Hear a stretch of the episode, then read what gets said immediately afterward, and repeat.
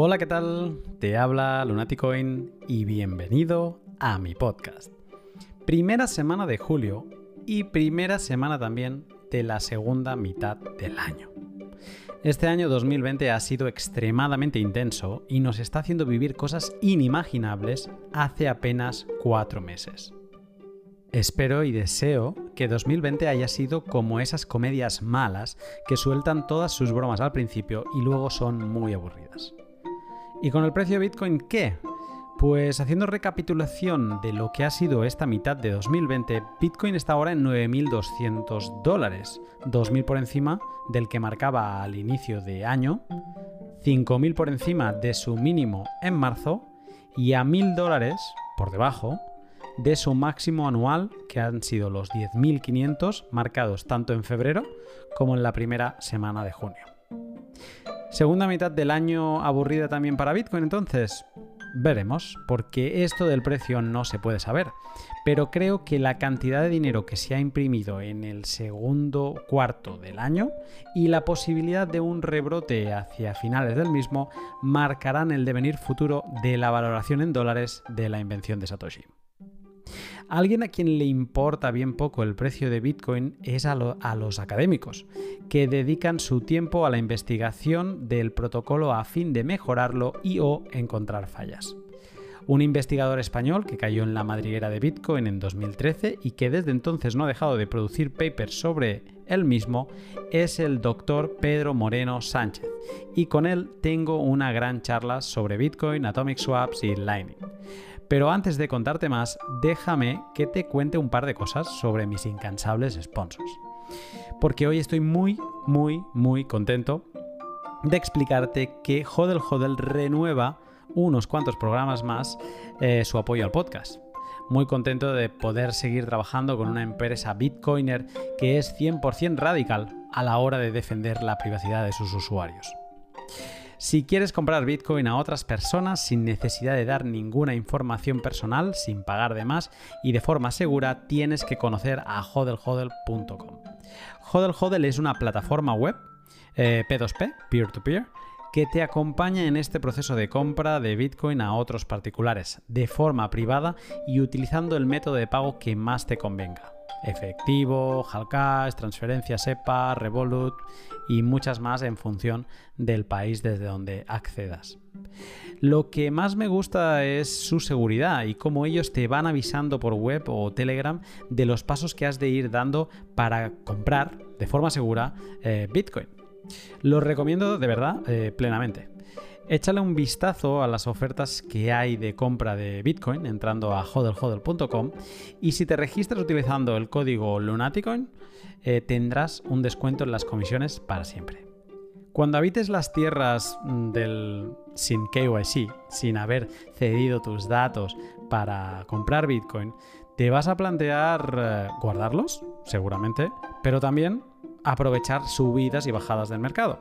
Y entonces una genial manera de aprovecharlas es en bitrefill.com.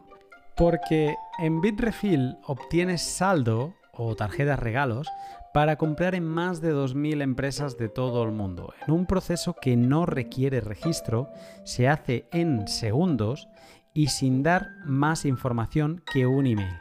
¿Y qué servicios? Pues prepárate porque si no lo has escuchado ya, te va a sorprender.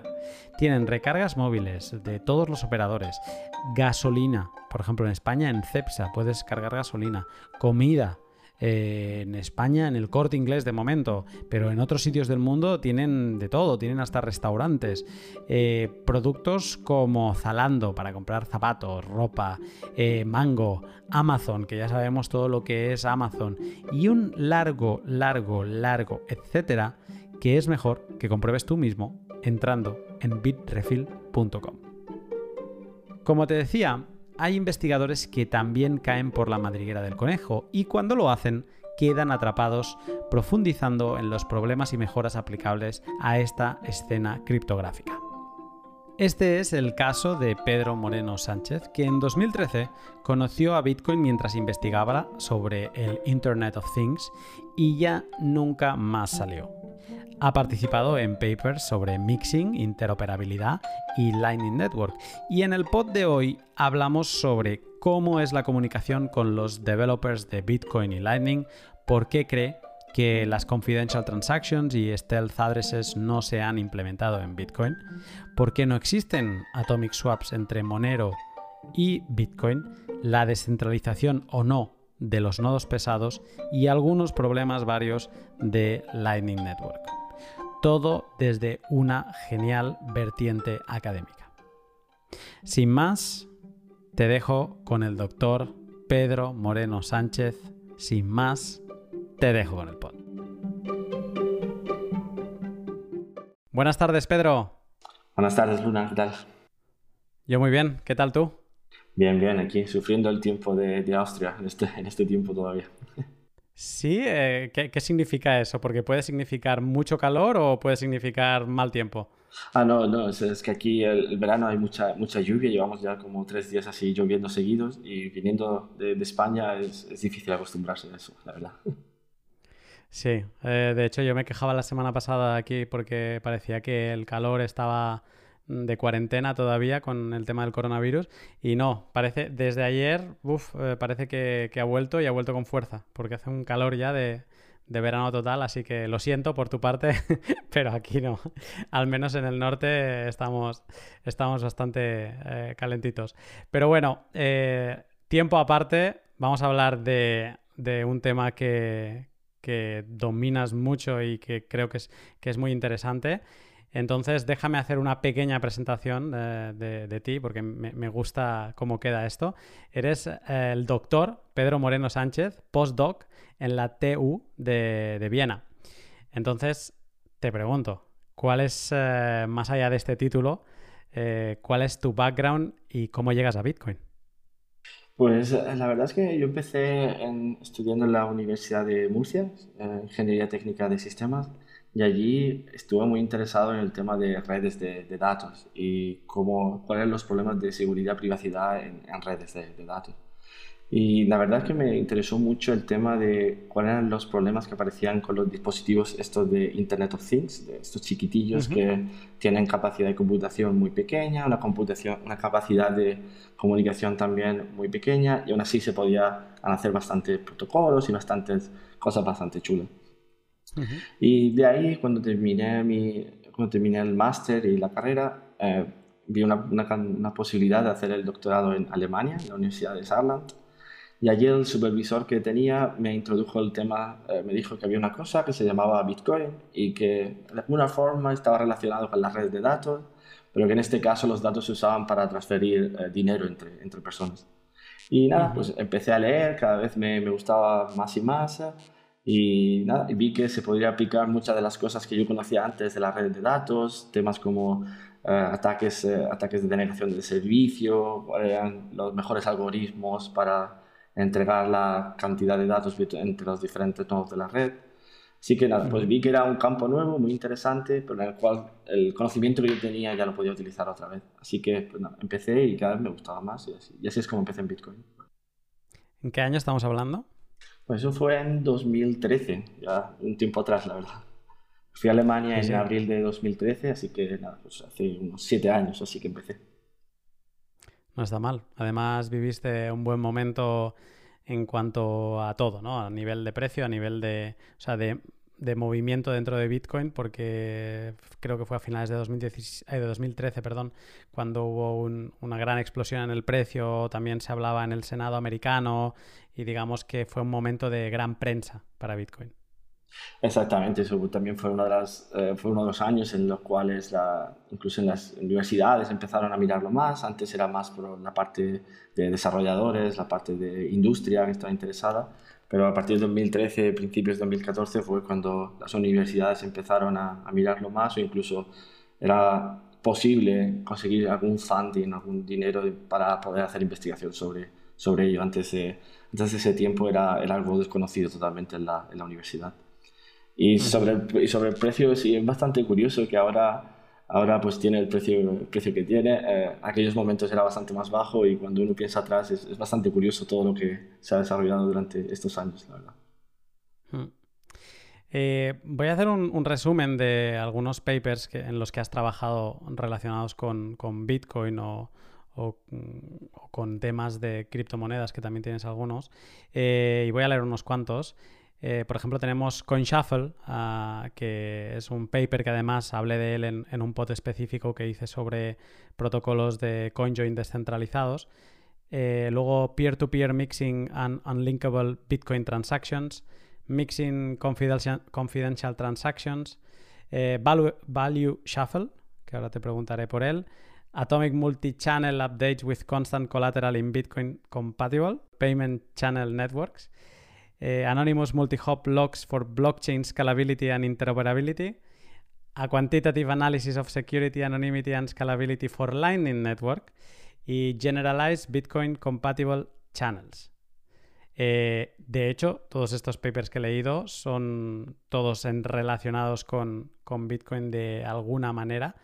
Eh, entonces, lo has mencionado tú, ¿no? al principio hacías unos papers más de, de Internet of Things o investigaciones, quiero decir, y luego, a partir de este descubrimiento de Bitcoin, mm, parece ser, al menos por, lo, por la cantidad de papers y, lo interesantes que son, que te has centrado mm, casi en exclusiva en esta escena. ¿Qué, es lo que, lo que más te ha atrapado para, para quedarte y casi no salir? Sí, la, verdad es que eh, sí, me he centrado bastante en los últimos 5 o 6 años en el tema de Bitcoin y las eh, tecnologías relacionadas como el Lightning Network. Lo que más me ha atrapado es que desde el principio esta tecnología es muy, muy accesible. hay bastante información en foros, en muchos sitios que son eh, de código abierto, que puedes leer y que puedes, que puedes entender muchos de los detalles que tiene. Y lo segundo, que los desarrolladores, los desarrolladores desde el momento que yo empecé eran personas jóvenes, con mucho afán de, de hacer cosas nuevas, de escuchar propuestas. Sobre todo era, y tenían ganas de escuchar nuevas propuestas e ideas de, de la, gente, de la gente que tenía, sí, que tenía interés de participar.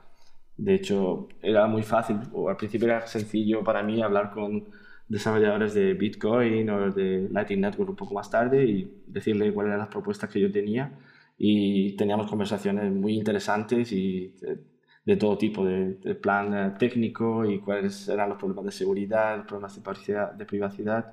Esto es algo que solo pasa, en mi experiencia, solo pasa en el tema de Bitcoin y es difícil encontrarlo en otros, en otros mundos.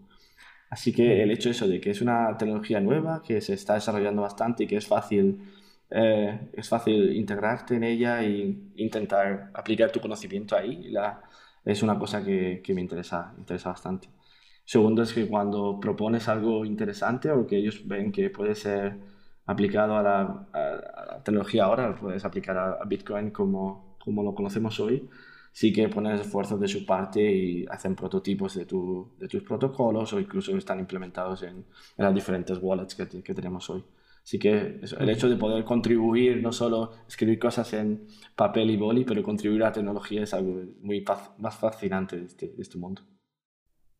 ¿Ha cambiado la relación con estos developers? O sea, ahora se han vuelto, eh, tú decías, ¿no? Hace siete años que empezaste y papers, pues cinco o seis años. ¿Ha cambiado? ¿Ahora son menos accesibles los developers de, de Bitcoin? Desde mi punto de vista o desde mi experiencia ya siguen siendo igual de accesibles que fueron hace, hace tiempo. Sí que sigo contactando con ellos y sí que sigo teniendo conversaciones con ellos. Lo que sí es verdad es que tienen eh, menos tiempo o quizás eh, tienen menos tiempo para dedicar a la gente que nos dedicamos a la universidad, pero por el hecho de que creo que la comunidad ha crecido, ha crecido muchísimo. Eh, se puede ver en la cantidad de, de, correos electrónicos que llegan a la, a la mailing list de Lightning Network o de Bitcoin o la cantidad de nuevos, eh, eh, ya de nuevos eh, blog posts que, aparecen cada día. Creo que la comunidad ha crecido muchísimo y el hecho de que, de que esos developers tienen que escuchar y dar voz a toda esta gente, pues evidentemente reduce el tiempo que tienen y es, es un poco más difícil. Pero no por el hecho de que ellos quieran hacerlo menos o que tengan menos intención de eso, sino simplemente porque bueno, pues un día tiene 24 horas y, es lo que es el tiempo que hay, básicamente. ¿Con qué developer, ya sea de Lightning o de Bitcoin, has, disfrutado más creando conjuntamente o has tenido la charla más interesante que recuerdas? Pues he tenido charlas bastante interesantes con Andrew Proestra, el que, ha creado, está trabajando actualmente en Blockstream y también está muy integrado en el tema de Wimble y otras altcoins. Eh, sí que he tenido bastante conversaciones muy interesantes sobre todos los protocolos de CoinShuffle, en las diferentes tecnologías que tenemos para Wimble ahora. Y, otras, y el, otros, el otro campo que también tengo bastante contacto y hablo con ellos es el tema de Lightning Networks, Lightning Labs with Conner and Lalu. Eh, porque uno de los artículos que tú mencionabas, este Anonymous Multi-Hop Logs, eh, solucionaba uno de los problemas de privacidad que ellos tenían en al principio en el Lightning Network y sí que estuvieron muy interesados en saber cómo funcionaba la tecnología que nosotros proponíamos y, y, estuvieron, estuvimos en contacto bastante tiempo intentando ver los, los detalles y cómo se podía integrar en el, en el código que ellos tienen ahora. Así que sí fue bastante interesante, de hecho. Cuando hablas con Lalu en privado, ¿habla más lento de lo que lo hace en público o es igual de rápido? Es, igual de rápido, créeme. Es igual de rápido, muy difícil de, entender. es, alucinante, es alucinante. Eh, es, increíble, es Lightning, él es más rápido que Lightning. Exacto, creo que si alguna vez los pagos en Lightning van a la mitad de velocidad que Lalu, creo que vamos bien ya. Exacto. Eh, en, tema de, mixing, has, has, participado en, papers eh, como CoinShuffle, CoinShuffle Plus Plus, Value Shuffle y eh, incluso una más Path Shuffle, si no me equivoco. Exacto, sí, sí. Eh, te quería preguntar, yo hablé en su día un poco de, lo que es CoinShuffle y entiendo que CoinShuffle es una CoinShuffle Plus Plus es una, es una mejora, pero no sé si podrías explicar en general eh, qué son estos protocolos. Bueno, estos protocolos básicamente utilizan diferentes formas de mixing y la idea básica de forma resumida de mixing son protocolos que ayudan a intercambiar las monedas entre participantes. y lo que ayudan al final es a esconder la relación que hay entre una moneda y su, y su dueño. básicamente, porque Bitcoin, el blockchain Bitcoin hoy se puede, se puede es, es, es público, se puede descargar y puede saber quién, eh, haciendo unas ciertas heurísticas, unas ciertas ah, técnicas de, de anonimación que existen, existen hoy, es, es, posible ver quién, eh, quién paga a quién y también cuántas monedas uh, o cuántas monedas tiene un cierto participante dentro de, dentro de Bitcoin. Entonces, esto mixing es, es básicamente lo que está intentando, lo que intenta es reducir esta cantidad de información pública, intentar que no se pueda saber cuál es el dueño de una cierta, de una cierta moneda. Un, ejemplo que, a veces uso yo en cuando explicamos esto en la, en, la, clase para explicar el concepto de missing es que imagina que tú y yo tenemos una moneda de un euro cada uno y todo el mundo sabe que tu moneda pertenece a ti y mi moneda pertenece a mí. Lo que hacemos en mixing sería que nosotros metemos las dos monedas en una bolsa negra y la cerramos, la, la agitamos y después metemos la mano cada uno y cogemos una moneda. Al final, los dos tendremos una moneda cada uno, pero nadie sabrá si es la misma que nosotros teníamos al principio o la que tenemos después. Básicamente, esa es la idea de, de, mixing. Y nada, pues en nuestros proyectos eh, la idea es cómo, hacer, cómo hacer esta idea de la bolsa negra o de este mixing en, de forma eh, criptográfica y de forma eficiente y que sea compatible con el, con el Bitcoin. Con el Bitcoin. Una, una de las tecnologías que ya existía cuando nosotros empezamos con esto se llamaba CoinJoin. Y la idea es que hay una transacción en la que hay eh, varias personas que envían dinero y varias personas que reciben dinero. Y viendo esa transacción no sabes qué persona de los que envían está, o sea, básicamente no sabes quién envía a quién mirando esta, esta transacción. El problema que había allí es que esta transacción tiene que estar organizada para, por alguien y la persona que organiza esta transacción sabe sabe la relación, sabe quién paga con, quién, porque cada participante tiene que decir esto al principio. Entonces, lo que nosotros hicimos en CoinShuffle es un protocolo en el que no tenemos este organizador de la transacción, sino que los participantes entre sí pueden hacer un protocolo criptográfico en el que al final consiguen crear una conjoin de forma unida, pero nadie sabe quién paga quién individualmente. Esta es la idea de, de, de Y nada, esto es un proyecto que empezó, al mismo empezar yo en Alemania, sobre 2013, 2014, creo que publicamos el, artículo, y tuvo bastante aceptación. Eh, hubo varias wallets que lo implementaron. Pues, uh, una implementación en Java que lo hizo. También hubo un, proof of concept, una implementación para NXT, una, una de las altcoins. Pero una vez que vimos esta, estas implementaciones, vimos que no era muy eficiente en la práctica, por el hecho de que el, el algoritmo que corre detrás depende del número, o va más lento conforme incrementa el número de participantes. Cuanto más grande es el número de participantes en el CoinJoin, el protocolo va, va más lento. Entonces, pues nada, buscamos este problema, estuvimos estudiándolo, Tim Ruffin, Aniket Kate y yo, que éramos los tres integrantes de este proyecto, y vimos que había una forma de hacer parecido, una, una forma parecida de conseguir lo mismo, en el sentido de que conseguíamos el mismo nivel de privacidad, pero con un nuevo eh, protocolo criptográfico, un protocolo criptográfico totalmente nuevo, en el que no había este problema de que se era más lento conforme el número de participantes era mayor. Daba igual el número de participantes que tuviéramos que el, el protocolo corría en el, mismo, en el mismo tiempo. Lo cual, lo cual era bastante interesante porque pudimos llegamos de tener un, un tiempo razonable de un CoinJoin para 50 participantes o así en CoinShuffle a poder escalarlo a, números de 100 o 200 participantes y todavía el protocolo podía correr en 3, 4 segundos, una, una cosa, una cosa estoy hablando de cabeza, pero básicamente una cosa, una cosa así. Nada, pues eh, como te decía, cogí, cuando publicamos ese artículo, uh, empezamos a comentarnos a la lista de distribución de Bitcoin, de, de, privacidad, y vimos que sí, que estaban muy interesados, que era una, una, buena idea, pero todavía no era, no era exactamente lo que queríamos, porque el problema que había todavía y que sigue estando con CoinJoin es que el número de monedas que cada participante pone tiene que ser el mismo. Y si tú y yo participamos en este protocolo, los dos tenemos que intercambiar el mismo número de monedas, porque si no es, es, muy fácil saber quién, cuántas monedas pertenece a cada, a cada uno.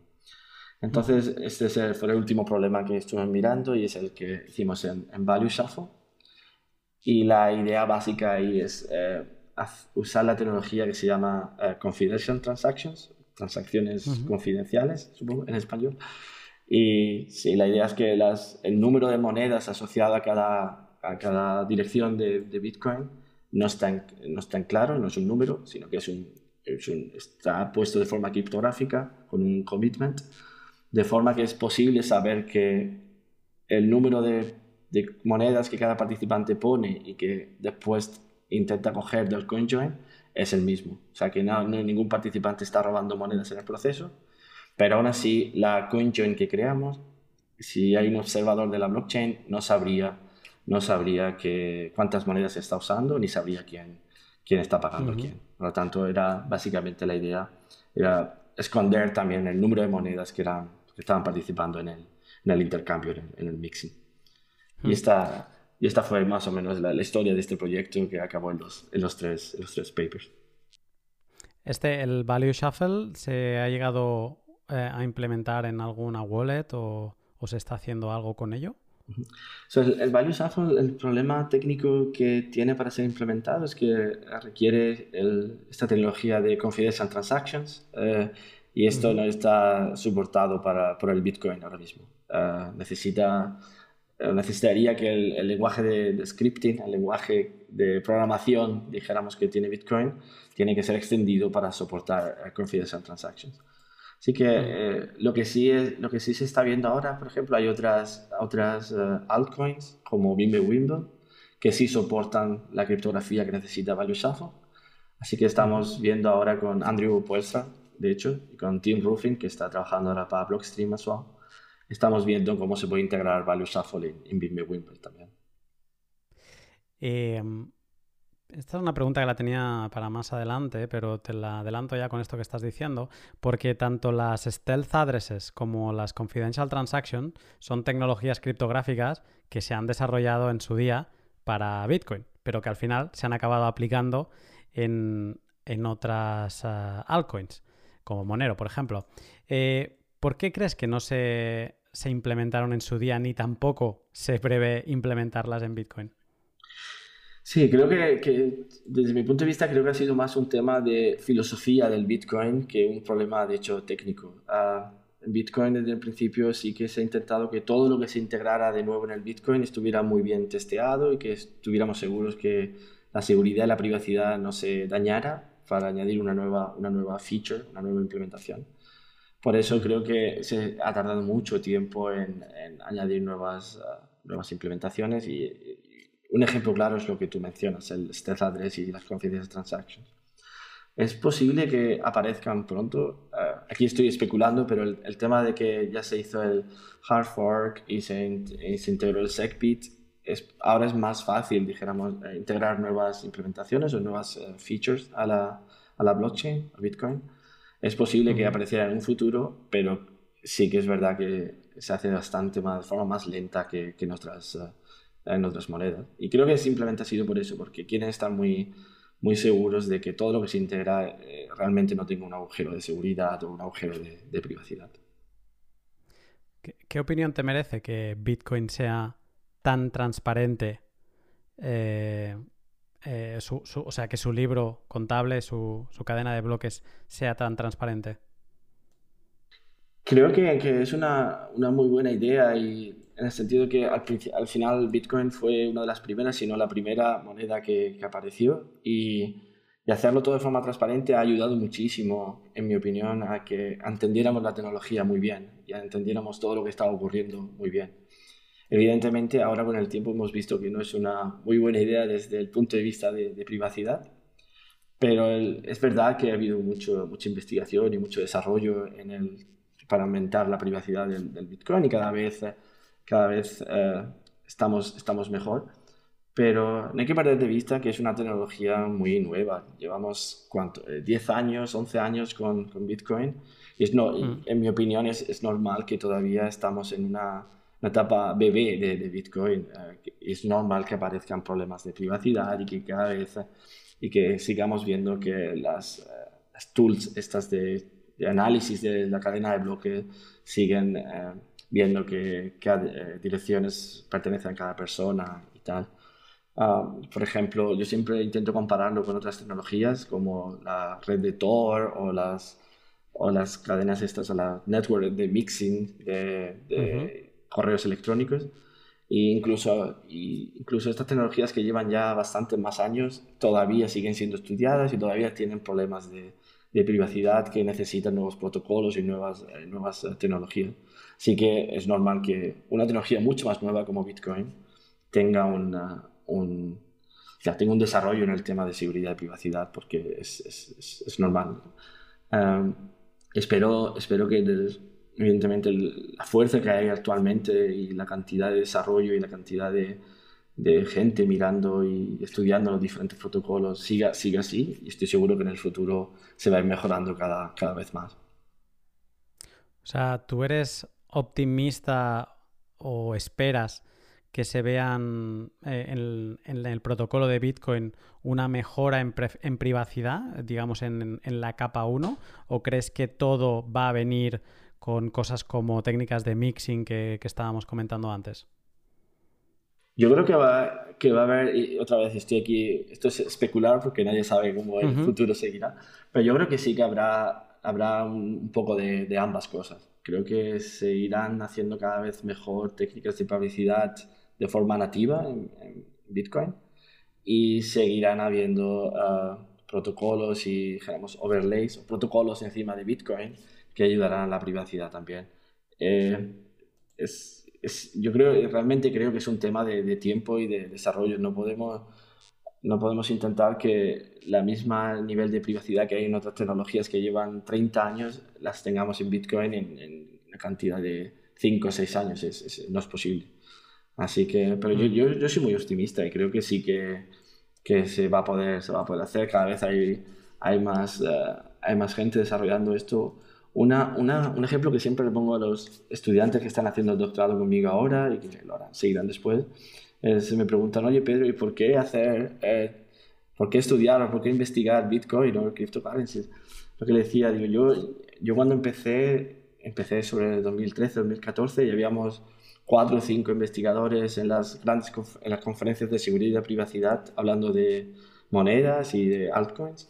Y ahora en las conferencias hay días enteros que se dedican a seguridad y privacidad de blockchain technologies, de tecnologías de blockchain. Esto me hace, es una de las razones que me hace ser muy optimista de que si hay tanta gente interesada y tanta gente buena desarrollando ideas, al final la tecnología tiene que ser, tiene que ser mejor.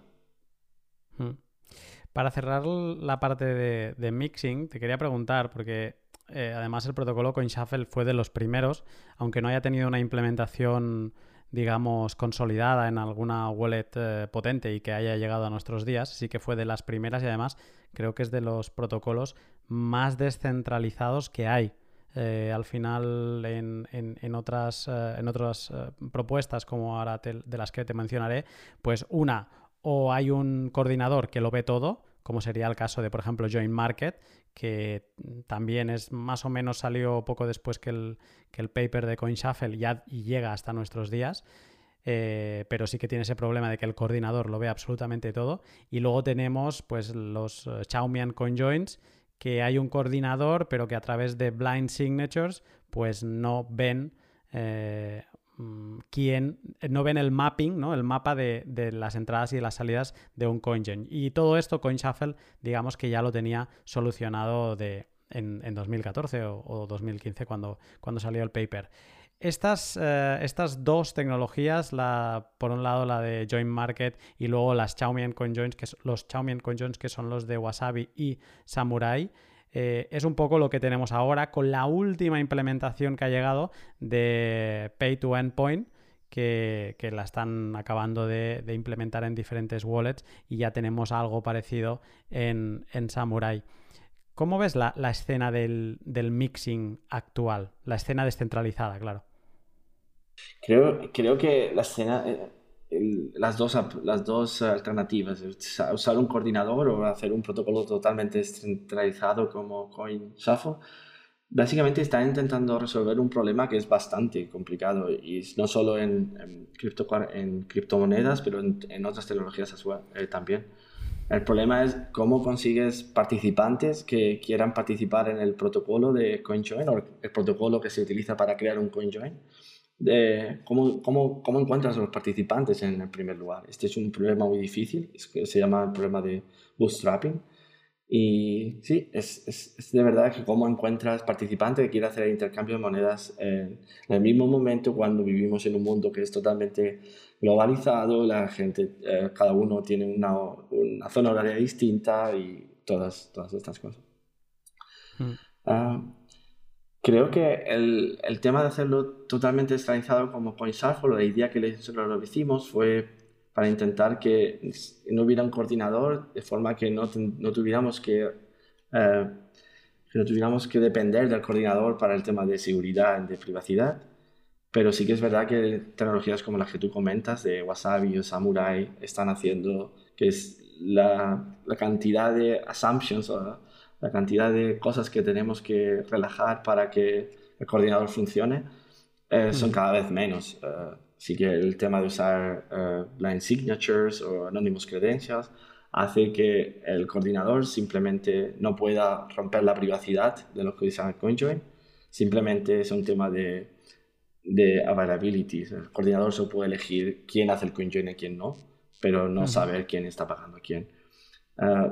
Al final, usar una u otra dependerá realmente de cuál es la que los usuarios ven más eh, fácil de usar y cuál es la más adoptada. Creo que será un tema de usabilidad y cuál es la más fácil para ellos para ser usada. Desde mi punto de vista, las dos son, las dos son realmente buenas en el sentido de que tienen pruebas de seguridad que prueban que no hay problema desde el punto de vista de seguridad y de privacidad sí que utilizar una u otra, siempre y cuando no se, no se rompa ninguna de estas, uh, ya, ninguna de estas propiedades de seguridad o privacidad eh, para mí es, es, es, dijéramos, lo menos importante, siempre y cuando estén ahí está bien.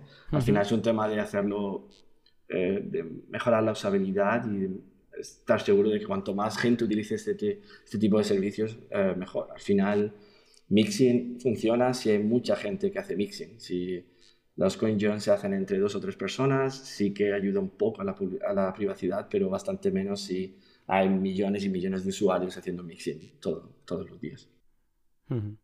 ¿Tenéis a alguien interesado en, en implementar CoinShuffle o, o Value? Bueno, Value Shuffle no por lo que comentabas de Confidential Transactions, pero eh, actualmente tenéis a alguien interesado en CoinShuffle Plus Plus? Creo que el más interesado es eh, Tim Ruffin, porque es, es, el creador y ahora mismo está en, como dije, en Blockstream y eh, esta compañía sí que tiene bastante, uno de sus motivos es utilizar tecnologías de privacidad y es uno de sus proyectos ahora de ver cuáles son los, los problemas de tener el coin shuffle y llevarlo a la práctica, lo que decimos siempre, recorrer los últimos 100 metros y llevarlo a, la práctica. Al final, hacer los protocolos, aquí lo hacemos en papel, papel y boli, eh, intentamos que todo sea lo más eficiente posible, que sea compatible con la tecnología, pero al final hasta que no tienes tú las manos en la masa y ves cuál es el, el problema para integrarlo con el código, no te, das, no te das cuenta. Así que realmente es el desarrollo que está viendo ahora y es el más avanzado desde, al menos de los que yo conozco. Bueno, es interesante. Blockstream además, eh, aparte de que sí que están empujando tecnologías de, de la privacidad como en Liquid, ¿no? Que mm, si no me equivoco tiene implementadas las confidential transactions. Luego también tienen Green Wallet, o sea que digamos que podrían tener un tienen las herramientas para poder ejecutar algo como CoinShuffle. Así que bueno, con esto que me has dicho, mm, voy a estar atento a ver que no veamos alguna propuesta eh, utilizable eh, eh, para el usuario en, un corto tiempo. A ver, a ver. También hay una, ahora que me, me he acordado que acabas de mencionar, hay una altcoin, se llama Decret, y que también nos comentaron, nos contactaron que estaban viendo cómo integrar CoinShuffle Plus Plus en su, en su criptomoneda. Ah, para ser honesto, no he mirado los detalles, así que no sé exactamente cómo lo están usando, ni, ni, cuál, es, ni cuál es el nivel o cuál es el, punto en el que están en el, desarrollo. Pues sí que es verdad que nos contactaron, estaban interesados, estaban mirando el, código, así que otra, otra criptomoneda a tener en cuenta si al final, para ver si lo están usando o no, al final. Has investigado también sobre interoperabilidad eh, entre cadenas, ¿no? Y además lo, llevas mencionando todo el rato, ¿no? Como que mm, al final trabajáis protocolos y os llaman diferentes altcoins o Bitcoin propiamente, porque al final un protocolo pues, se puede adaptar a, diferentes monedas. Y, en, en, especial en esa interoperabilidad también he visto que has trabajado bastante sobre Monero, o al menos has participado en, diferentes eventos de, de él. Y bueno, yo y un compañero, de hecho, Arcad, conocido por la comunidad, pues un día nos empezamos a romper la cabeza de, ir probando todas las técnicas posibles para ganar privacidad o para romper, desasociar, eh, romper el trail, ¿no? El camino que, la trazabilidad, ya lo decía bien, que va dejando tus monedas. Y ese día empezamos a probar ah, pues los swaps de Monero. Y después de haber hecho todo el proceso, dijimos, es que lo que sería genial es que, es que existieran atomic swaps, ¿no? Que digamos que se hiciera estos cambios entre Bitcoin y Monero, que te anonimizasen tu Bitcoin de una forma más eh, automática, más eh, sin menos pasos, ¿no? Entonces, eh, sé que tú has estudiado bien esta parte, incluso que tienes alguna propuesta sobre la mesa para que estos atomic swaps sean posibles. Pero antes, ya a modo introductorio, te quería preguntar, no sé si puedes explicar un poco qué es esto de los atomic swaps, qué es lo que les hace tan especial y por qué de momento ahora no es posible que hayan atomic swaps entre Bitcoin y Monero. Sí, claro. Ah, bueno, un, atomic swap es, una, es un protocolo muy sencillo uh, a nivel intuitivo. Básicamente hay un usuario que tiene una moneda, dijéramos Bitcoin, y otro usuario que tiene otra moneda, eh, un Monero y lo que quieren hacer es un protocolo en el que aseguren lo siguiente. Al final del protocolo, los dos usuarios han intercambiado las monedas o si algo va mal, ninguno de los usuarios pierde dinero. lo que significa que ellos vuelven a tener las monedas que tenían al principio. Y el, el, challenge, el problema tecnológico es cómo asegurar que si algo va mal, eh, nadie pierde dinero en el proceso. Ese es el, el problema que tenemos. ¿Cómo se, cómo se hace, por ejemplo, en, Bitcoin, en muchas de las monedas que, que sí que tienen un, un, lenguaje de programación? Es tener un, un, smart contract, o en Bitcoin se llama el hash time block contract, en el que la idea es que si, tenemos, si tú tienes un Bitcoin y yo tengo un Monero, lo que haces es que tú coges tu moneda y la, y la pones en, una, en un contrato en el que tú solo sabes la solución, pero yo, yo puedo recogerla si tú me dices tu, tu solución. Evidentemente tú no me la dices todavía, yo cojo mi monero, lo, la, la encierro en otro, dijéramos, en otra caja fuerte en el que tú sabes la solución ahora. Como tú la sabes, coges mi monero, pero cuando tú la coges yo puedo ver la solución y robarte a ti tu, tu Bitcoin básicamente es poner monedas en cajas fuertes, dijéramos. Las cajas fuertes son smart contracts, en el que las dos cajas fuertes utilizan la misma combinación para, para recoger las monedas. Y como es la misma, si uno abre una caja fuerte, el otro puede, abrir, ah, puede abrirla. Es como un tipo de, de scroll, ¿no? Pero sin que haya necesidad de un tercer participante. Exacto, esa es, la idea. el de Bitcoin pondría la moneda en, tu, en un scroll que está gobernado por los dos participantes. El de Monero pondría la moneda en otro scroll, en, Monero, que está gobernado por los mismos dos participantes. Y ahora, siempre cuando uno de los dos scrolls eh, se recoge, el, dijéramos, la información criptográfica que se utiliza se puede usar también para abrir el otro scroll. Esa es la, Esa es la, esa es la idea. Eh, y este scroll es, como digo, se implementa en Bitcoin with, con hashtag block contract y ahora se implementa en esto del point to time block contract, eh, también se podría, se puede utilizar. Eh, en, Ethereum evidentemente se puede usar porque tiene un lenguaje de programación bastante más rico.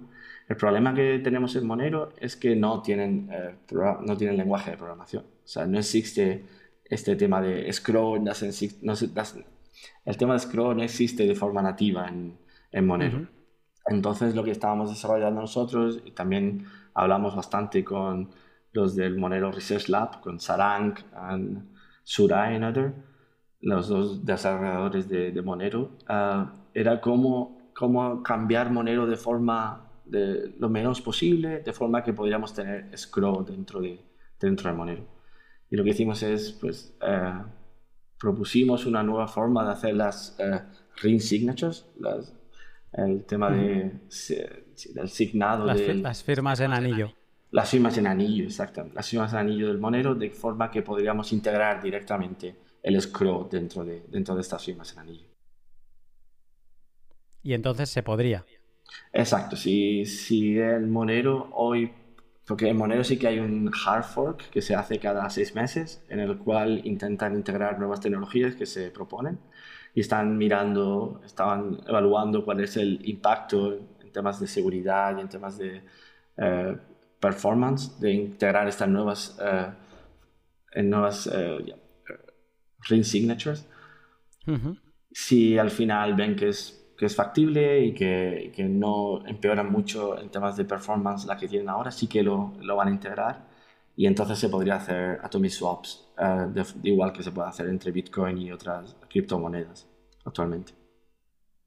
La gracia de, de tener atomic swaps sería mm, un intercambio descentralizado. Exacto, esa es, esa, es, esa es mi visión, esa sería la idea de que cualquier usuario que tuviera una moneda podría hacer un atomic swap con el otro usuario sin necesidad de tener un coordinador o tener una, una, tercera parte, un tercer usuario que tuviera que tener, tener parte. Porque evidentemente la, la, forma trivial que se puede hacer es tener un tercer usuario, un servidor que todo el mundo, uh, imaginas que no te va a robar el dinero y que no va a decir quién está, quién está pagando a quién, si es uh, Trusted para eso o si. Entonces, pues los dos usuarios podrían dar la moneda, el servidor las, las swap, las cambia y se las da a los recipientes.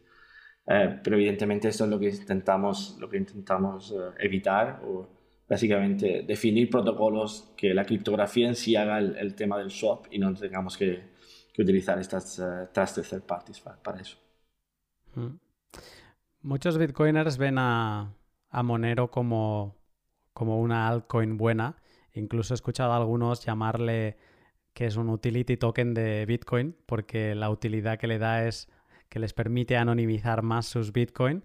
Y entonces, pues bueno, siguen como tratándola de, de altcoin por varios escalones por debajo, pero sí que le, le bueno, por cómo es la comunidad, por, por cómo se opera, digamos, que la, tienen en, una buena consideración. Tú que has trabajado eh, también con estos desarrolladores que mencionabas, eh, te pregunto, ¿qué opinión te merece la, la, comunidad de Monero en general, tanto la desarrolladora como todo lo que has podido conocer? Una, una, creo que una cosa que hacen muy bien o es muy interesante desde mi punto de vista es que están muy abiertos a probar la nueva tecnología y, si, y a incluirla en la, en la, en la blockchain de Monero. Cada vez que propones un nuevo, un nuevo protocolo criptográfico, una nueva eh, red de datos, una, forma, una nueva forma de intercambiar las transacciones entre los, entre los eh, mineros de, de Monero, eh, están muy abiertos a entender los detalles y a incluirlos dentro, de, dentro del código. Y creo que es una muy buena forma de saber cómo funciona y cómo se va a integrar o cómo va a interaccionar con otras monedas como, como Bitcoin. Creo que tener esta disposición a, a, entender la tecnología y a ver cómo funciona y a integrarla de, cierta forma, creo que es algo muy, muy necesario. Creo que si nos estancamos en, lo que tenemos y nos cuesta mucho trabajo probar cosas nuevas, es muy difícil evolucionar. Hmm. Em, Tú que estás más en la parte criptográfica y en la parte de que de todas estas funciones matemáticas que los mortales no entendemos nada, pues que tú estás en el lado de que funcionen, ¿no? Y de entenderlas. Eh, claro, Monero, eh, yo hice un, pod con, Arctic Mind donde hablamos que es del, equipo del, núcleo de Monero, y donde hablamos de las tres principales mm, tecnologías criptográficas, ¿no? Las ring signatures, las confidential transactions y una más que ahora no me acuerdo, pero bueno, son las, las, stealth addresses. exacto. Y con estas tres, pues combinadas, hacen como que mm, tú no puedes ver nada, ni puedes trazar hacia detrás, ni hacia adelante, eh, pero por diferentes tecnologías criptográficas, digamos que deberías estar tranquilo, has de confiar si no lo entiendes, de que no se está creando una inflación oculta, de que realmente mm, se está transaccionando moneros de verdad, que no se están creando del aire, etcétera, etcétera. Creo que había el Pederson Commitment, me parece que estaba dentro de, la parte de las confidential transactions, que es lo que, o de las ring signatures para saber que realmente se estaba gastando de uno de los 12 inputs. Eh, entonces, tú que lo ves con ojos de mm, científicos, ¿realmente es, eh, mm, ah, tiene sentido? Eh, ¿Es algo que a ti te da confianza, la unión de, estas tecnologías? Creo que, creo que tienen mucho sentido. El tema, el tema es que creo que se han ido desarrollando como poco a poco, una encima, encima de la otra. mi, mi percepción es que han ido mirando cuáles fueron los problemas de privacidad que aparecieron en, Bitcoin e intentar solucionarlos uno a uno. Eh, en Bitcoin, por ejemplo, era fácil ver quién, sigue siendo sencillo ver una, una transacción normal quién paga a quién. Así que, bueno, pues pusieron o inventaron unas stealth addresses para, para solucionar ese problema y las, las implementaron. entonces vieron, bueno, pues los, las uh, cantidad de monedas que se envían también están en, en claro, están escritos en Bitcoin. ahora ponemos en Commitments o Confidential Transactions e intentamos, uh, intentamos cerrar eso. Y lo mismo con Ring Signatures. Básicamente es una tecnología en la que no sabes quién exactamente cuál es la dirección que se usa para mandar dentro del anillo que se, que se usa. El tema es que todavía no es el, la solución final desde mi punto de vista. Creo que hay todavía bastante camino por, por recorrer. Hay, bastante, hay varios... Uh, trabajos de investigación ahora que están mirando que incluso con la, con la situación actual de Monero todavía es posible deducir cierta información de, de la cadena de bloques. Por ejemplo, el, si un anillo tiene 12, creo que actualmente tiene como 12 direcciones, no es totalmente cierto que para todas las transacciones no sabes cuál es el, el que envía dentro de las 12 sino que a lo mejor el, lo que se llama el eh, set de anonimidad o el anonymity set no es 12, sino algo menos como 7, 8, incluso en algunas es posible saber exactamente cuál es la dirección que envía dentro del, ring. y esto es por el hecho de que todas, las, todas las transacciones están puestas en, el blockchain y también tienes el, aspecto temporal, que es el más complicado.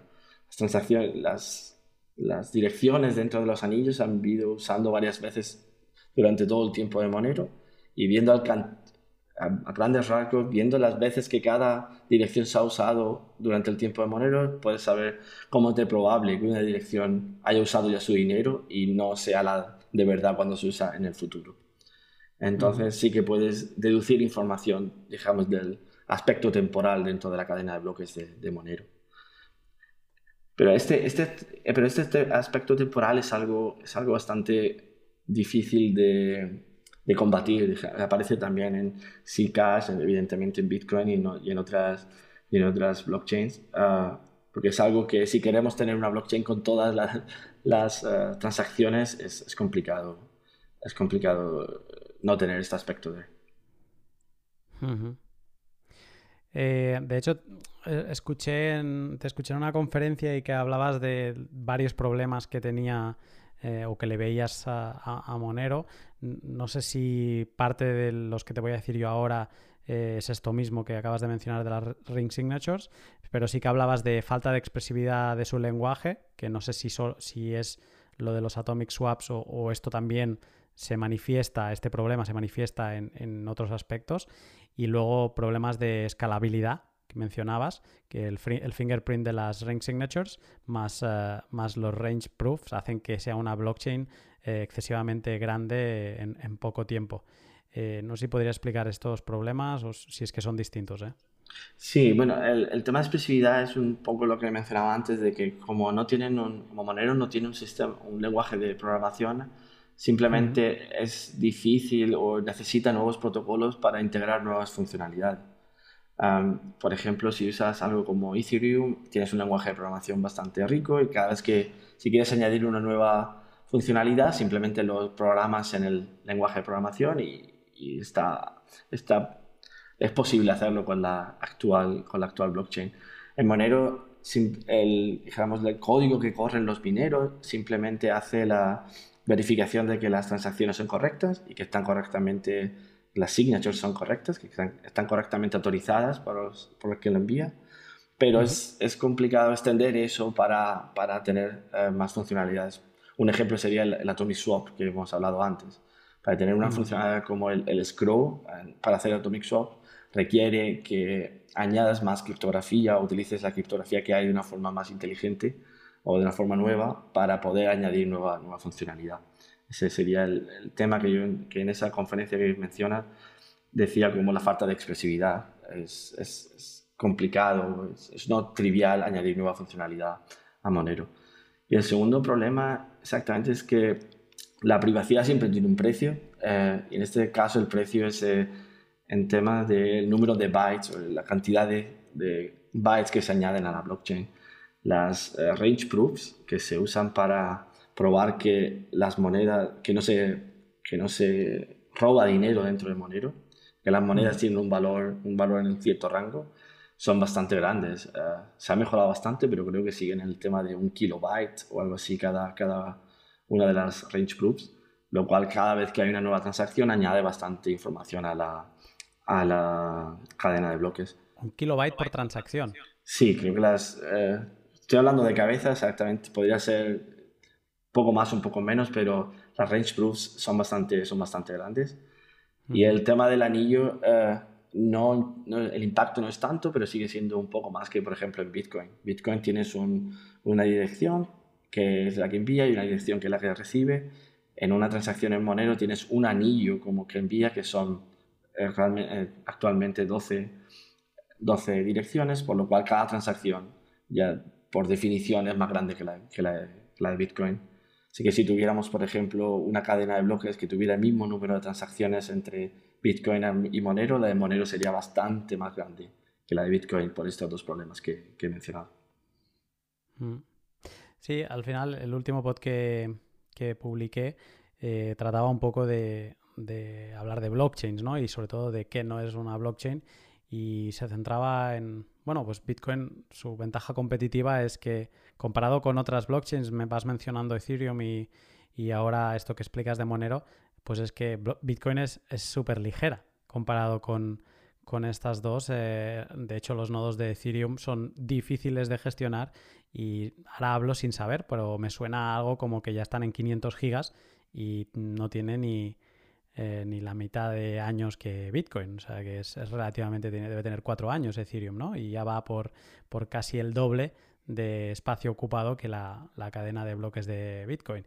Y esto de Monero, pues eh, un poco mm, plantea el mismo problema. Y veníamos a decir en el último pod que, la gracia de las, de las, cadenas de bloques es que sean descentralizadas y para eso eh, ha, de ser fácil correr un nodo. Ahora mismo creo que tener un, nodo de Monero, no sé si son 70 o 80 gigas, por ahí debe rondar, todavía es gestionable, pero el problema es, claro, si esto lo escalas a, a, la cantidad de transacciones que ha tenido Bitcoin, ¿en qué nivel de espacio? No sé si para ti también lo consideras un problema que los nodos, eh, o sea, digamos que empiezan a, perder sentido las cadenas de bloques si sus nodos acaban centralizados en servidores de Amazon, por decir algo.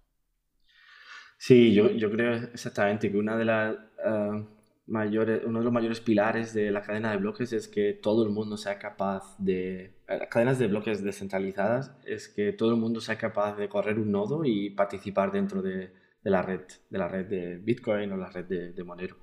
Como mencionas, si Monero sigue creciendo la cadena de bloques al ritmo que la está haciendo ahora, en un tiempo eh, X, en unos cuantos años, eh, se, se, irán a una cantidad de gigas, una cantidad de memoria que tienen que llevar los, los mineros que no será posible para, para, muchos de ellos también. Por eso creo que las tecnologías que se están desarrollando ahora, que se llaman de Layer 2, de segundo nivel, son bastante, bastante interesantes porque utilizan la cadena de bloques para lo básico, para lo mínimo, y todo aquello que podemos eh, quitar de los mineros, que podemos quitar de la cadena de bloques, lo quitamos e intentamos reducir la cantidad de información que tienen que procesar y sobre todo la que tienen que, que guardar, que es el, mayor bottleneck, el mayor problema que tenemos, que tenemos actualmente con las cadenas de bloques descentralizadas. Hmm. Pues mira, me, me estás haciendo en, en, un perfecto pase de gol porque te quería hacer unas últimas preguntas sobre, la, sobre Lightning Network, la, segunda capa de, de Bitcoin. Y porque es que este año uno de los papers que antes leía eh, has publicado uno que se llama, voy a intentar traducir mientras leo, o sea, a ver, espero que salga bien, que es análisis cuantitativo de la seguridad, el anonimato y la escalabilidad de la Lightning Network, así es como se llama el paper. Y en el paper habláis que, de que los canales de pago tienen vulnerabilidades de seguridad como los problemas de agujero de gusano, wormhole, eh, también problemas de anonimato y limitaciones de escalabilidad. No sé si podrías explicar un poco qué, es esto del wormhole attack y, un poco qué problemas habéis detectado en, este paper. Sí, este paper, la, idea básica es eh, dar a conocer que la idea, la idea inicial que había en la comunidad, o aquella que percibimos algunos, de que poniendo las, la mayoría de la información fuera de la cadena de bloques te daba seguridad y sobre todo privacidad simplemente por el hecho de estar fuera de la cadena de bloques es algo que no, que no es tan fácil y que en realidad se ha demostrado que no es el caso. Entonces estamos intentando dar números e intentando evaluar cuál es el, el, nivel de seguridad y sobre todo el nivel de privacidad que tenemos en estas tecnologías de, de nivel 2. Y en, y en, ese estudio, como tú mencionas, uno de los problemas que vimos es este Warhol Attack, o el, el no sé cómo lo has traducido, el ataque, ataque de, agujero de, agujero de gusano, sí. el ataque de agujero de gusano, en el, en el cual la, idea es que cada, cuando hay un, pago en este nivel 2, son pagos transitivos, en el que se utiliza un, sí, como un path, un camino de canales de pagos entre el que envía y el que, y el que recibe, y cada canal de pago tiene que poner un cierto dinero en, en escrow. Sí, el, el que envía, envía, dijéramos, 10 monedas, pues cada canal de pago tiene que poner 10 monedas más un pequeño interés por el hecho de eh, reenviar estas monedas. El tema es que como la solución, dijéramos, para, para, traer, para conseguir tener las monedas de vuelta del scroll es el mismo en todo el camino, Una vez que el atacante ve la solución en una parte del camino, no necesita esperar que le lleguen las monedas, sino que él puede simplemente usar esa, esa información y robar las monedas en otra parte del, camino, en el, pago, dijéramos. intentando hacer un, ejemplo, imagina que tenemos un, un, camino en el que hay cinco, cinco canales de pago entre el, que envía y el que, el que recibe. Hay como cinco saltos. Como cinco saltos, exactamente.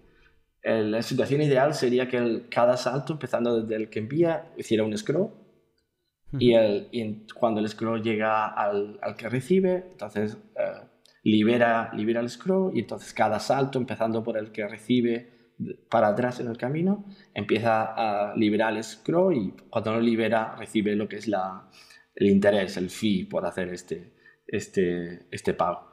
Y tiene que ser, o la idea era que fuera un, una, protocolo secuencial en el que si todo iba bien ibas paso a paso desde el que envía hasta el que recibe primero y luego paso a paso desde el que recibe hasta, hasta el que envía. El tema es que, como menciono, como la solución es la misma para el scroll, en la segunda parte, cuando vamos desde el que recibe hasta el que, que paga, imagina que el, primer, el, el, que recibe coge el scroll y lo abre, el siguiente ve cuál es la solución, y si este es el atacante, puede no decir la solución al siguiente en el camino, sino saltar, saltarlo y decírselo a otro dentro del camino.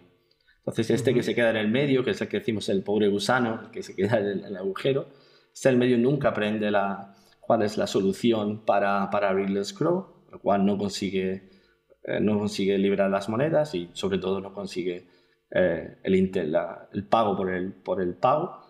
Sin embargo, el, resto del camino sí que lo hace porque, porque ha aprendido la solución de otra parte que estaba detrás en el, camino, básicamente. Esta es la parte que Lalu estaba tratando contigo? Sí, esta, esta fue la que hablamos pues, con Lalu y, con Conner, porque estaban interesados en cómo se podía solucionar esto y si la solución no fuera, si estaban interesados en cómo se podía cambiar el protocolo de pago de forma sencilla, de forma que este, este ataque no se, o de eliminar este ataque dentro de la Lightning Network, de esta red.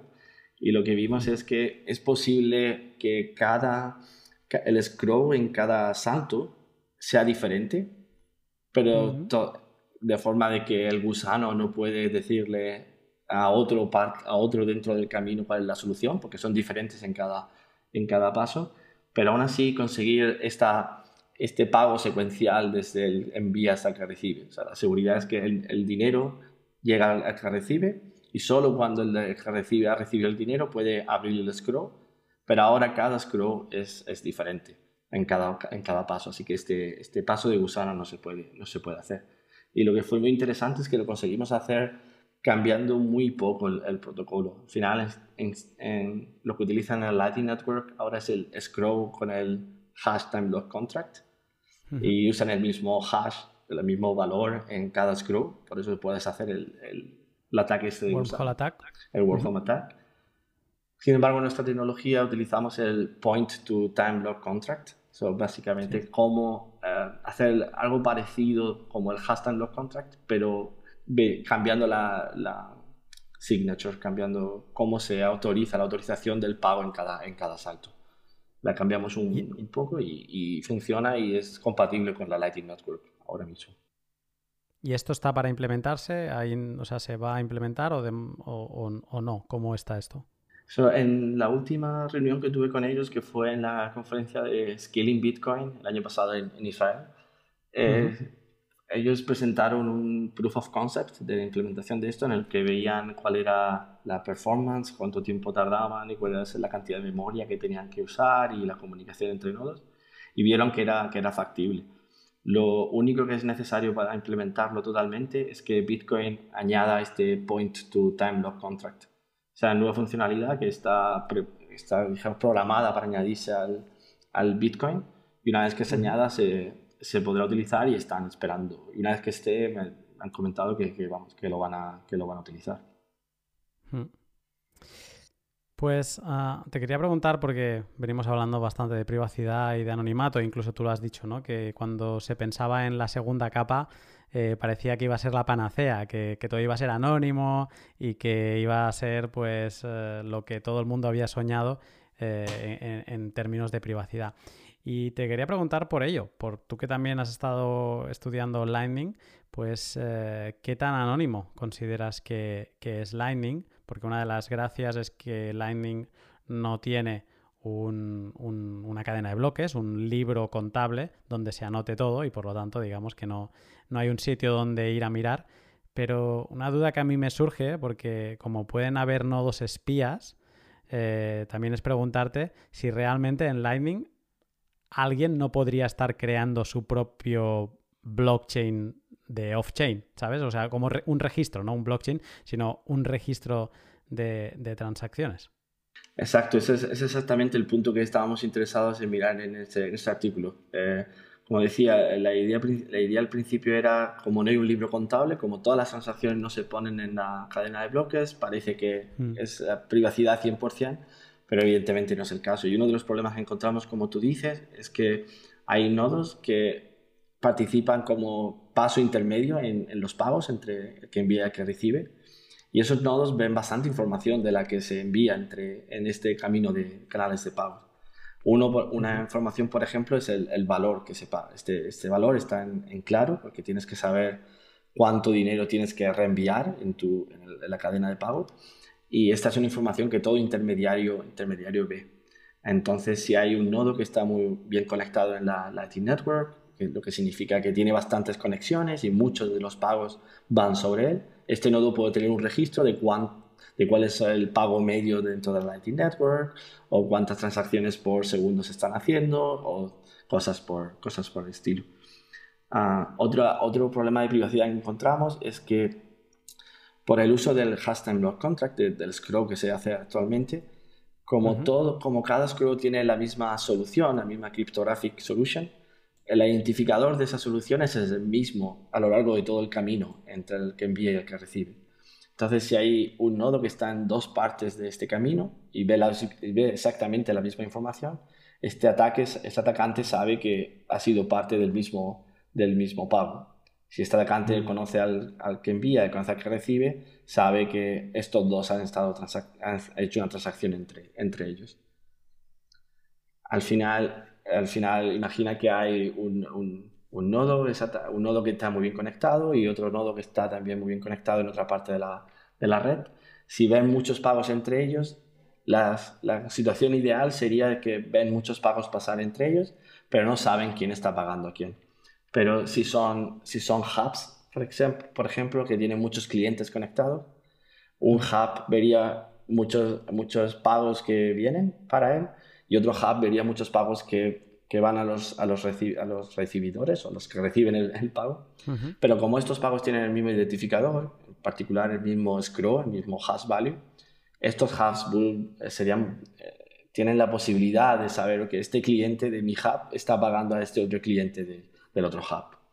Evidentemente, esto asumiendo que los hubs hablan entre ellos, pero como digo siempre en investigación, siempre asumimos lo peor Y si este es el caso, esto es, un ataque de privacidad que nosotros eh, decimos en este artículo y damos, y damos números. Vemos cuál es el número de, de pads o el número de pagos que estos hubs serían capaces de relacionar entre ellos.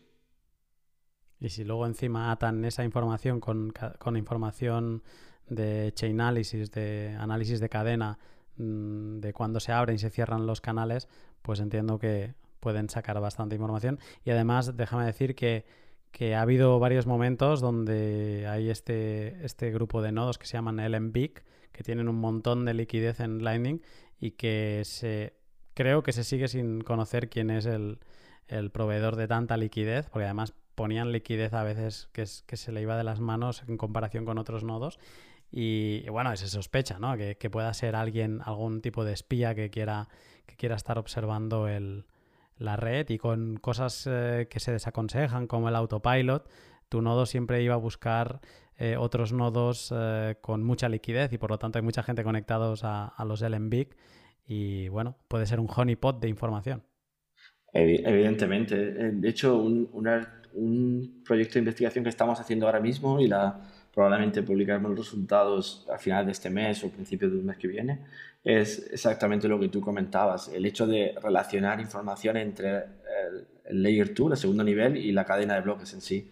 Como dices, los canales se abren y puedes ver cuál es la transacción en la que se abre el canal, pero entonces una vez que tienes esa transacción puedes ver cuáles eh, las otras transacciones en la cadena de bloques que están asociadas a esa, a esa que abre el canal, lo cual puedes incluso añadir más información a qué es lo que hace cierto nodo dentro de, la Lightning Network. Al final esto es, un, es una, una cosa que creo que una impresión que yo tengo es que hemos estado mirando siempre la seguridad y privacidad de Bitcoin en, de, una, de Bitcoin, eh, dijéramos, de una forma isolated y eh, una forma sola, dijéramos.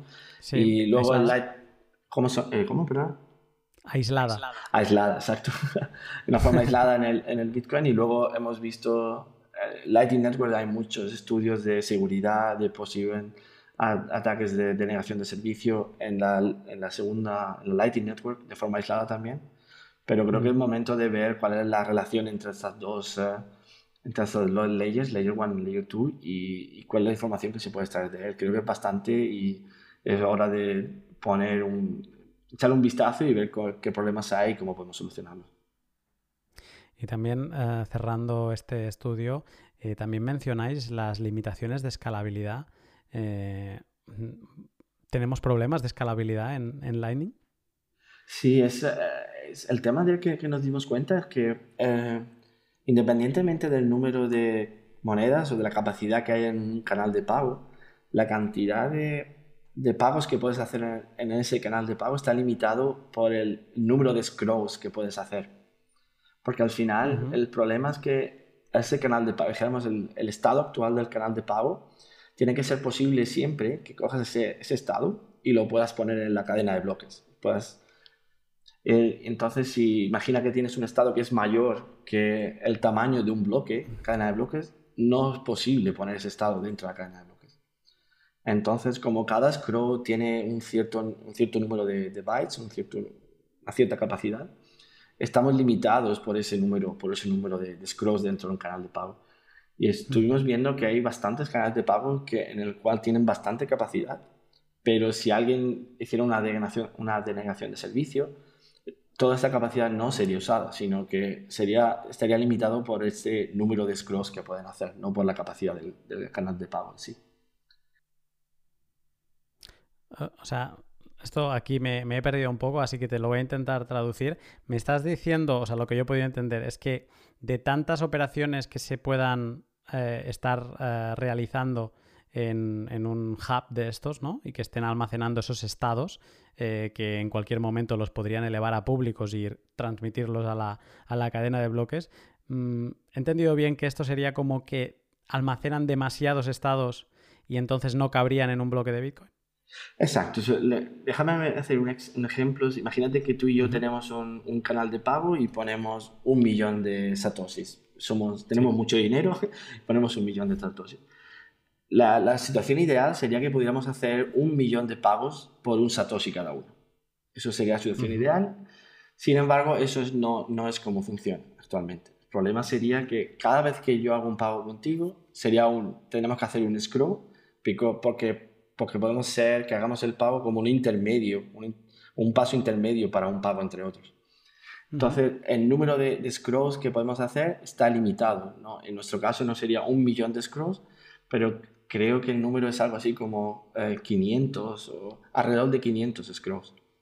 Si alguien nos utiliza, en, el ejemplo que estoy poniendo, si alguien utiliza nuestro canal de pago como intermedio para 500 pagos de unos pocos satoshis cada uno, nuestro canal de pago estaría saturado y no podríamos utilizarlo para toda la cantidad que tenemos, para un millón de satoshis. Y el, el problema o la razón por el que está saturado es porque si vamos y hacemos más de los 500 scrolls, no podríamos coger este canal de pago y ponerlo en la cadena de bloques. Eh, el tamaño de esto sería mayor que la cadena de bloques y Bitcoin no lo aceptaría. Hmm. Es, sería un, spam attack, una denegación de servicio, un dust attack, o sea, es a través de, claro, además como puedes enviar un Satoshi dentro de, de, Lightning, pues relativamente es barato. Exacto. Este tipo de ataques Creo que, creo que en, las últimas implementaciones eh, añadieron como un, límite mínimo en la cantidad que puedes enviar para pedir un scroll dentro del canal. creo que no es un Satoshi, pero un número muy pequeño, un número muy pequeño también. O sea que el problema sigue estando ahí y creo que y es un problema fundamental porque eh, una, una, una, solución naif, una solución fácil sería que vamos a hacer los, los bloques más grandes, pero esto conllevaría todos los problemas que conocemos por hacer los bloques grandes en, la cadena de bloques.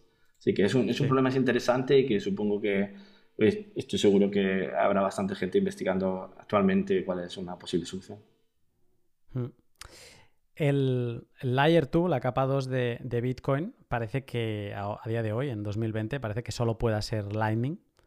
Eh, habiendo estudiado por dentro su funcionamiento, ¿lo, ves igual o, no eres tan optimista y crees que en algún momento veremos otras soluciones? Creo, creo que habrá, habrá otras soluciones en el, en el futuro. De, hay, hay ya varias ideas de cómo utilizar esta Layer 2 de una forma un poco diferente. O sea, esta idea de los Zero Knowledge Rollups uh, y las Commit Chains, en el cual la idea es uh, añadir un, como dijéramos, un controlador en el nivel 2 y en el cual if, para cada canal de pago, en, en lugar de dejar que las dos personas del canal de pago hagan los pagos entre ellos. imagínate, déjame hacerlo un ejemplo. Imagínate que yo tengo un canal de pago contigo y también tengo otro canal de pago con, con, mi hermano. Y ahora, si usamos Lightning y tú quieres pagar a mi hermano, deberías pagarme a mí y yo uso el Scroll para pagar a mi hermano. La otra posible solución que se está, se está estudiando y, que, y hay algunos artículos ya sobre ello es, en lugar de hacerlo así, lo que hacemos es cogemos el canal de pago que tenemos entre tú y yo, y se lo damos a, le damos la capacidad de cambiarlo a un coordinador. Cojo el canal de pago que tengo entre yo y mi hermano y le doy la capacidad de cambiarlo a un coordinador. Y cuando tú quieres pagar ahora, se lo dices al coordinador. Oye, por favor, eh, cambia estos dos canales de pago para pagar entre tú y, y mi hermano. Y este canal de pago, es, este coordinador, va va cogiendo todos los pagos y los va, y los va añadiendo en, esta, hace como una, una, lista de todos los pagos que se tienen que hacer en, en los diferentes Como un bloque. Como un bloque, prácticamente. El, y una vez que este bloque está una vez al día, una vez o cada cierto tiempo, cada seis horas o cada cierto tiempo, este coordinador crea un bloque y lo pone dentro de, de la cadena de bloques. Sin esta, estas... Yes. No, no, me he recordado a, los balances que se hacen cada noche entre los bancos, ¿no? De todas las operaciones que se van apuntando y cada noche es como que lo equilibran entre ellos y cada día empiezan de cero. Básicamente, exacto. Esa es la idea. La idea apareció de ahí y es muy parecido, si no lo mismo que esta, esta idea. El, como puedes imaginar, esto es una idea muy primitiva de momento y tiene bastantes problemas, en el sentido que este coordinador, pues evidentemente aprende quién paga a quién, todas las pagos que se hacen. necesitas una cadena de bloques que soporte un lenguaje de programación bastante potente porque tiene que entender este bloque y cómo los pagos se están haciendo. De hecho, la única solución que conozco es, es para Ethereum actualmente. así que creo que, que, no es algo que se vaya a utilizar mainstream en los próximos eh, días pero sí que, sí que es interesante para saber que, que es, posible hacer algo más que algo más que Lightning Network y que es al final, al final cuál es la tecnología que se va a quedar, ya veremos, pero tener diferentes alternativas siempre es bueno para saber cuáles son las posibilidades y qué puede ir bien y qué puede ir mal. Última pregunta. De la Lightning, como está ahora, de la red Lightning, ¿cuál sería para ti la mejora más necesaria? Creo que la mejora, la mejora más necesaria actualmente sería, primero, solucionar el problema con los scrolls. Solucionar el problema de que toda la información, básicamente la, información del scroll es la misma a lo largo de todo el, todo el canal de pago, de todo el camino de, canales de pagos, porque esto es un problema muy grande de privacidad. Y el segundo es, necesitamos alguna tecnología para hacer lo que llamamos shortcuts o esta, esta idea de virtual channels. El tema es que ahora cada pago necesita ir para todos los intermediarios entre el que envía y el que recibe. Sin embargo, si, si yo quiero pagarte a ti y por lo que sea vamos a hacer bastantes pagos eh, seguidos y sabemos que vamos a transaccionar mucho entre nosotros, una solución es que abramos un canal de pago entre nosotros y si es bastante recursos, pues se puede hacer. otra forma es utilizar. Eh, podemos coger recursos del, de los canales de pagos que nos conectan entre los dos, del camino entre tú y yo, y crear un virtual channel, un canal de pago virtual que podemos utilizar entre nosotros y podemos utilizar tantas veces como queramos de forma segura. Y una vez que digamos, pues ya, ya no queremos usar más, then lo ponemos de vuelta en los canales de pago en el, en el Layer 2. La idea sería algo así como crear un Layer 3 encima del Layer 2. Eh, es algo que se está estudiando ahora, creo que hay muy pocos artículos sobre ello. La solución que hay, hay una solución que se llama la, la red de Perun, Perun Network, que se ha hecho para, para Ethereum pero básicamente esta idea de intentar hacer los caminos lo más cortos posibles y bloquear o hacer los mínimos scrolls as, possible, as posible en, los caminos de pago entre dos, entre dos nodos es algo que sería interesante, porque si no, la cantidad de, creo que la cantidad de recursos que tenemos que hacer para los scrolls, para habilitar pagos entre dos nodos, es, es, es demasiado actualmente. Interesante, interesante que todo esto esté sucediendo ahora mismo para, para muchos, y yo me incluyo. Lightning Network es la, la, punta de lanza del, trabajo eh, pues en todos estos frentes, ¿no? De escalabilidad, incluso aunque tenga todas esas fallas que mencionas de anonimato, etcétera, etcétera. Y, pero eh, me ha gustado el ver a través de tus ojos eh, pues todos los problemas ¿no? que, se van presentando, que incluso en, algún otro podcast, pues me acuerdo de Claudia Díaz, también científica, me, decía ¿no? los problemas que, había, que no era tan anónimo como, como se solía decir, la Lightning Network.